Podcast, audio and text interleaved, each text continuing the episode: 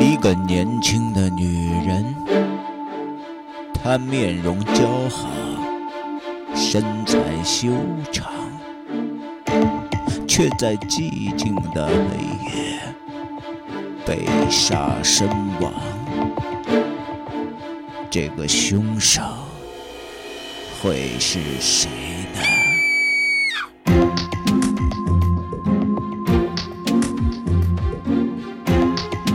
川路口杀人事件，作者素一，演播孙一礼。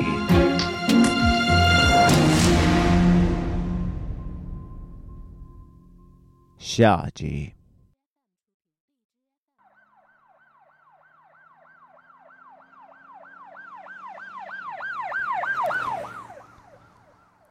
五分钟后，派出所终于来人了。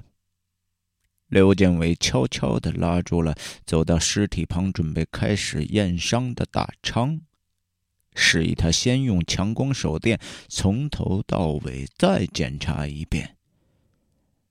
大昌心领神会，点了点头。果然，在高亮度的强光下。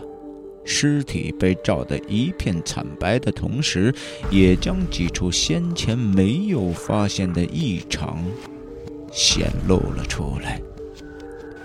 一是在女人的裙子的边缘上，有着被某种不明液体沾湿过的痕迹，风干后也依旧散发着一股淡淡的腥臭味二是。在女人耳后的头发里，竟夹杂着一根有些发白的短发，这显然不是来自受害者本人的。刘建伟皱了皱眉，并没有就此停下，反而目光更加的犀利。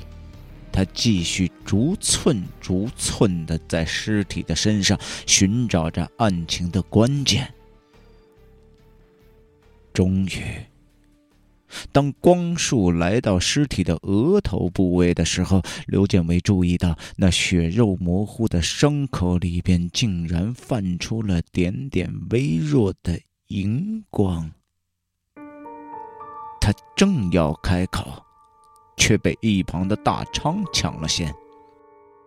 哎，这应该是砖块里自带的一些微小的粉尘，被光一照，所以有些反光。大昌是刘建伟在所里为数不多的朋友之一，他知道对方现在正在想什么。刘建伟闻言沉默了片刻，他点了点头，从尸体的前边站起来了。此时，大昌的手里已经拿到了小民警递来的砖块，他拍了拍刘建伟的肩膀，面色有些担忧。建伟，别多想啊，这事情差不多就是这个样子，你别又把事情搞复杂了。嗯，我知道。刘建伟嘴上应和着，脑子却并没有停下思考。大昌叹了口气，他知道刘建伟的倔强脾气，一旦遇上想不通的事情，就一定要掘地三尺，直到弄个明白。也正因为如此，刘建伟才会在一年前被所长调任出了重案组，理由是无视组织纪律，一意孤行，最终成为了一名和小民警一样的普通警员。见刘建伟依旧两眼放空，大昌识趣的闭上了嘴。他叮嘱了小民警几句以后，招呼手下把尸体抬进了车。当然，顺带着被拉上车的还有那个最初报案的民工。案情的走向已经很明显，那就是。民工强奸未遂并失手杀人后，选择了主动报警以掩护自己的身份，不料却忘了清理尸体上自己曾留下过的痕迹，典型的聪明反被聪明误。就在大昌走了以后，刘建伟终于还是放弃了。他不得不承认，或许真是自己疑心过重。毕竟实证已经都被找到，还有什么值得纠结的呢？其实从民工脱下衣服的那一刻起，他就已经怀疑起作案的嫌疑了。只是后来令他想不通的是，为什么民工要主动带自己找到行凶的砖块？这不是搬起石头砸自己的脚吗？还是说，那只是他掩耳盗铃的举动之一？刘建伟知道，无论结果是不是自己猜想的那样，这事情都已经结束了。此刻的他，只想能快点回到家，可以安安稳稳的睡上一觉。他看了眼身边的小民警。果然还是一副精神奕奕的模样。明明同样是半夜从被窝里被叫起来出警，对方却丝毫没有一点疲倦的意思。刘建伟感叹：“自己真是老了。”哎，我说，人都走完了，还在那兴奋呢，大侦探。瞧您说的，刘队。我这不是今天头一次临近破案，我觉得高兴嘛。小民警说到这儿，不好意思的挠了挠头。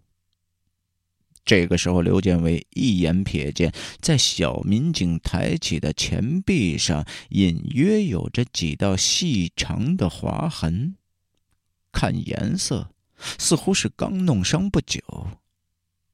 哎，怎么？又和你的哪一位女朋友吵架了？刘建伟顺口问道。“嗨，不是，就前两天捡了只流浪猫回家，我喂它食儿的时候不小心被它挠伤了。”小民警说着，还无奈的摇了摇头。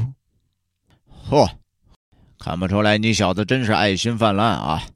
不光对人，连对猫也一样。”刘建伟笑了笑。把视线从小民警的手上收了回来。小民警一脸苦笑，把袖子往下又扯了扯。行了，咱俩也该收拾收拾回家睡觉了。这年轻就是好啊！我看你跟没事人似的，一点都不困呢。什么不困呢，刘队？我被叫来出警之前，正跟几个哥们刚喝完，脑袋特晕。现在我这状态。一沾枕头，准得睡过去。听小民警这么说，刘建伟想起刚才二人从所里开车出来的时候，确实闻到了一股酒味儿。他微微的皱起了眉，神情有些不悦。虽然酒后驾驶这种事儿不归自己管，但毕竟涉及到安全问题，而且也是违法的行为，他不得不严肃起来。小民警大概也意识到自己有些得意忘形，赶紧闭上了嘴，来到警车前，帮刘建伟拉开了副驾驶的车门。刘建伟点点头，准备上车，却突然想起自己之前踩进绿化带里的时候，皮鞋上沾满了一脚的泥巴。他来到马路边，想借着水泥墩子将自己的鞋底刮刮干净再走。小民警看见了，也学着刘建伟的样子，他的脚上同样沾了不少的泥。很快，二人相继清理干净以后，重新回到了车上。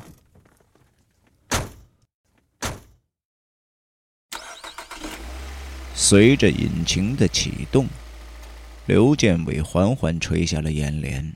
打算闭目养神，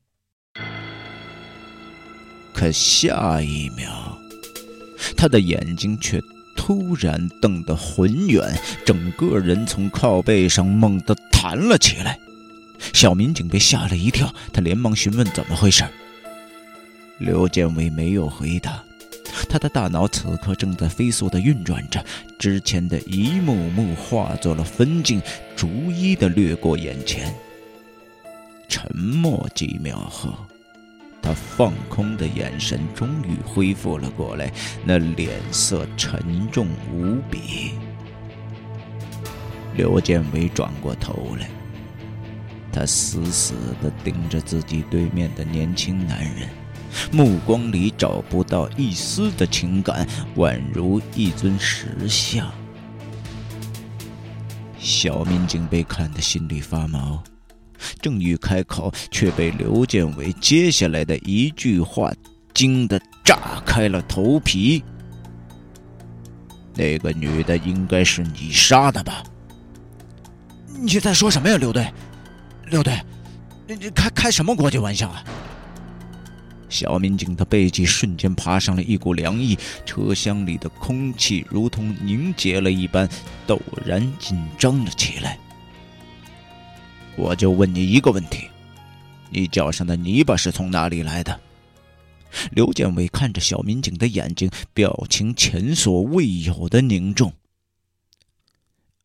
这，这和你一样啊，在绿化带里带上的呀。你胡说！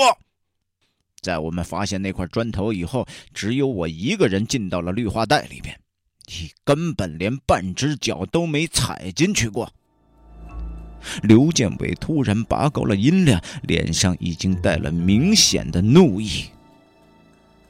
小民警惊出了一身冷汗，他没有想到刘建伟竟然会注意到这个细节。可，可是这世界上又不是这儿才有泥巴。我也可能是在之前别的地方踩的呀。小民警还不甘心的争辩着：“哼，别人我不知道，但对于你一个连平时出警都要把自己的皮鞋擦得锃亮的人来说，带着一脚的泥土在外边跑了这么久，你觉得会有人相信吗？”刘建伟冷冷的反问着。小民警顿时无话可说。依照他的脾气，的确会在鞋子被弄脏的第一时间就去想方设法把它打理干净，而不是一直停留在脚上。刘队，我我不知道您这胡说八道什么呢？总之，这事情真相已经很清楚了，凶手就是那个民工啊！不是，这您您干嘛又来诬陷我呀？你到底安的什么心呢？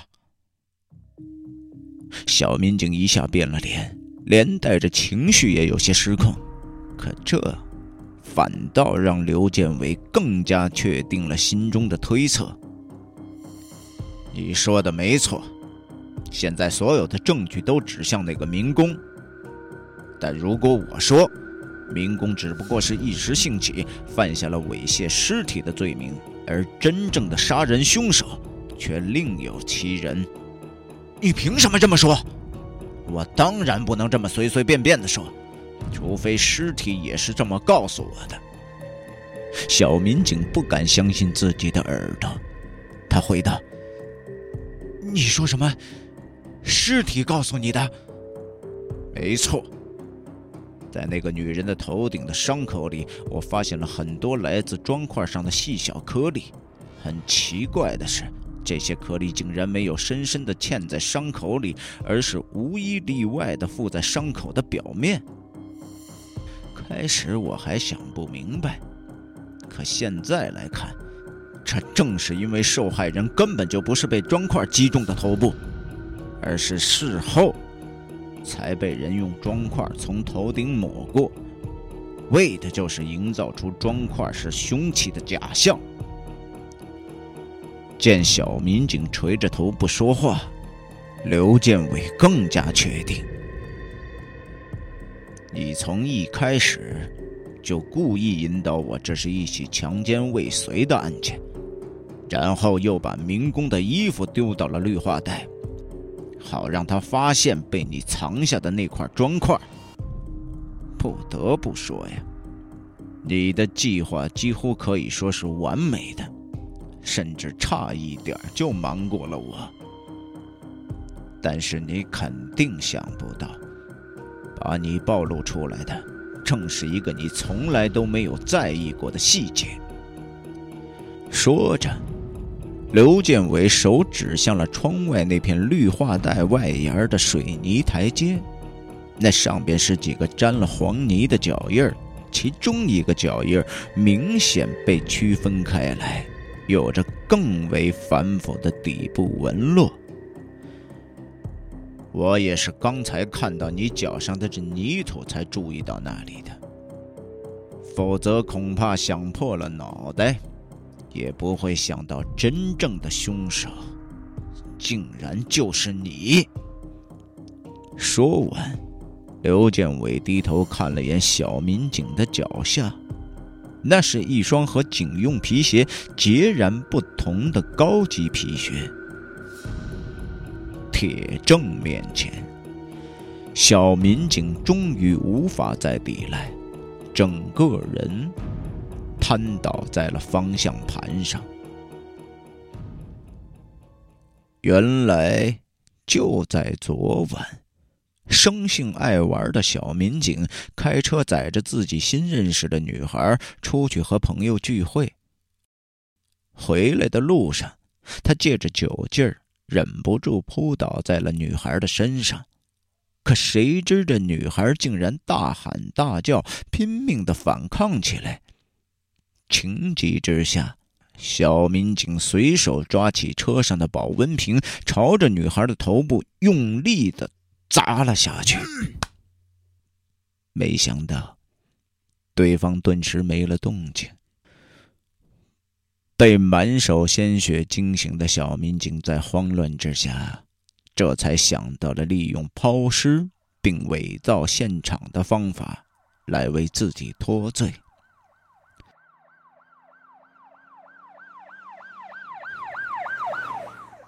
不多会儿。派出的警车再度出现在了现场。得知真相的大昌惊得下巴都快掉在地上了。刘建伟又跟大昌重复了一遍自己的推测，而除了那个脚印以外，其实最关键的证据早就被藏在了一个最不起眼的角落里。那就是，在女孩同小民警争执的过程当中，残留在了女孩指甲缝里，从小民警前臂抠下来的皮肤组织。此时，头顶的路灯早已悄然熄灭，天。终于亮了。嗨，大家好，我是孙一礼。这个故事你觉得怎么样？你还喜欢吗？那如果你喜欢呢，就请关注微信公众平台“电波俱乐部”，还有呢就是荔枝 FM“ 电波俱乐部”。希望你们能够多多的给我留言，呃，留不是留言了，留留言啊！如果你喜欢什么样风格的故事，都可以在留言板块里告诉我。那么精选留言，我会把它发出来，也会认真的去考虑你的建议。好了，那这期的节目就到这里了，我们下期节目再见喽。